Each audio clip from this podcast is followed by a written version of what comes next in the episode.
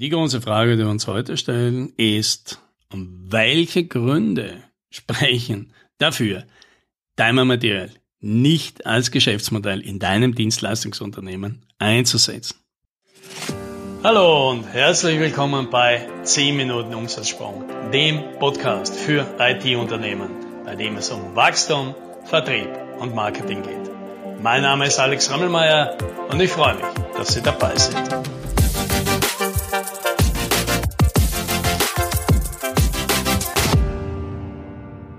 Wer den Podcast schon länger kennt, der weiß, ich bin kein Freund von Time and Material.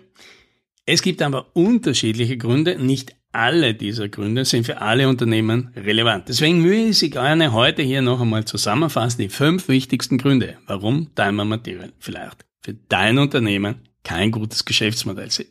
So, Grund Nummer eins, es skaliert schlecht. Das ist jetzt nichts Neues, ja? nichts skaliert schlechter als Zeit und das heißt, wenn ich in meinem Time Material Unternehmen mehr Umsatz, mehr Wachstum machen will, brauche ich mehr Mitarbeiter. Die finde ich vielleicht nicht oder die will ich vielleicht nicht anstellen oder vielleicht nicht die, die ich leicht kriege. Und das heißt dann automatisch, in meinem Unternehmen habe ich jetzt eine gläserne Umsatzdecke. Und das ist frei. Will ich das haben? Schön wäre doch, wenn ich nicht gezwungen wäre, einen Mitarbeiter anzuheuern, aber trotzdem Wachstumspotenzial realisieren kann. Grund Nummer zwei. Da habe ich eine Weile gebraucht, bis ich selber das Muster dahinter erkannt ist. Und das heißt, mit einem Timer Material Modell wird im Wachstum ein Unternehmen fast dazu gezwungen, immer weniger Profit zu machen. Und die Logik dahinter ist, dass ab einer gewissen Wachstumsgrenze, das heißt, bei einem kleinen Team fällt das noch nicht auf, aber wenn das mal mehr Leute werden im Unternehmen, dann merkt man, dann steigen jetzt plötzlich die Notwendigkeiten im Unternehmen. Ja, weil ein Team kann noch gut kommunizieren, zwei Teams, das wird schon aufwendiger, drei Teams, wenn es Abteilungen plötzlich gibt, wird das Ganze aufwendig. Die Abstimmung, die Kommunikation, die Koordination, die Ressourcenplanung, plötzlich brauche ich da Leute dafür. Und wenn ich den Weg gehe, dass ich sage, ich will regelmäßig neue Kunden akquirieren und habe nicht nur ein, zwei große Kunden, von denen ich hoffe, dass die mir einfach über Jahre erhalten bleiben, dann brauche ich ein Marketing, dann brauche ich ein Sales.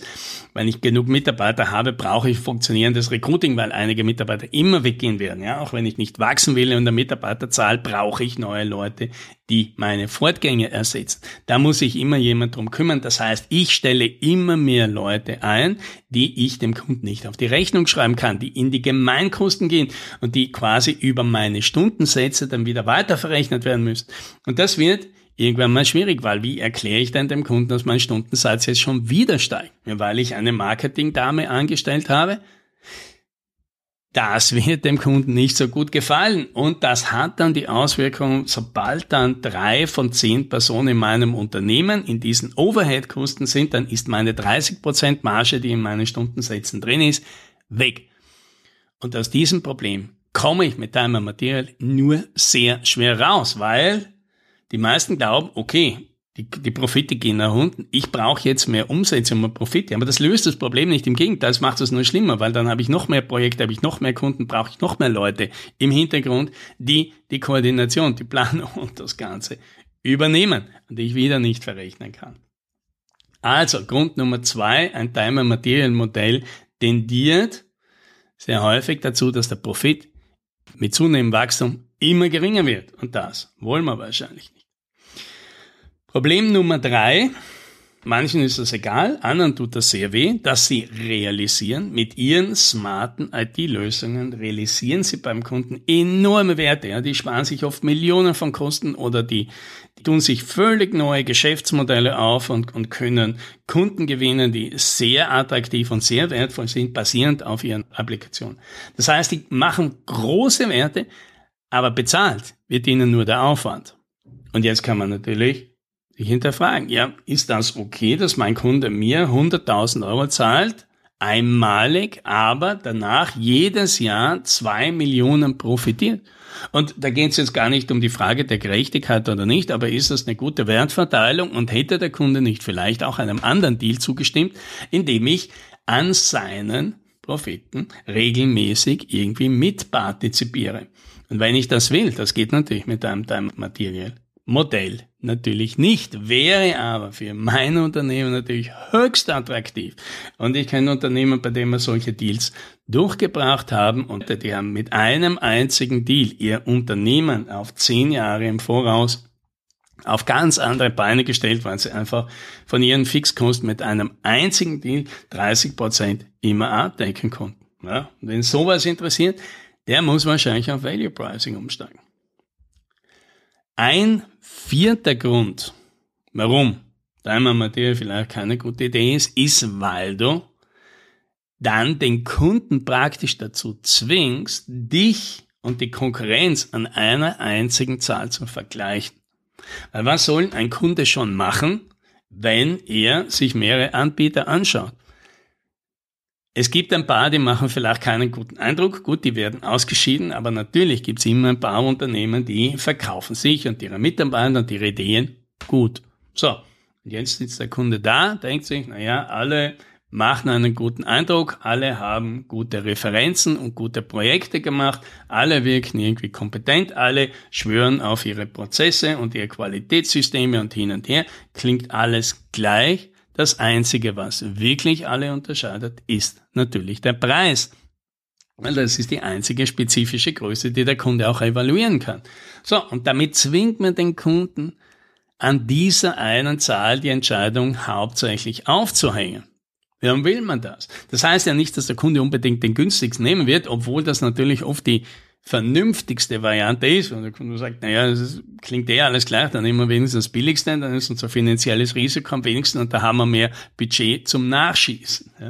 Oder er denkt sich halt, nein, ich nehme lieber den Durchschnittspreis, weil der billigste ist mal wieder verdächtig. Aber da merkt man dann schon, jetzt kommen solche arbiträren Entscheidungen des Kunden zustande, die haben wir überhaupt nicht mehr im Griff, weil das hängt dann jetzt einfach davon ab, wie wir irgendwo mit der Konkurrenz positioniert sind. Das wissen wir in den meisten Fällen vorher nicht.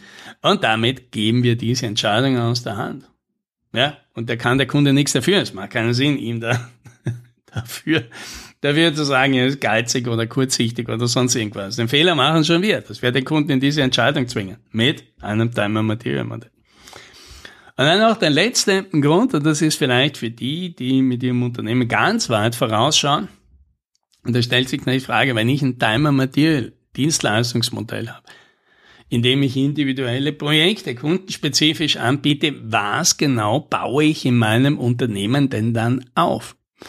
Ja, ich nehme mal die Idee vom Stefan Merath her und sage, es gibt einen großen Kunden und das ist ein Nachfolger. Ja, das kann jemand sein, dem du das übergibst, ja, jemand aus der Familie oder von Mitarbeitern oder jemand, der dein Unternehmen in Zukunft abkaufen wird.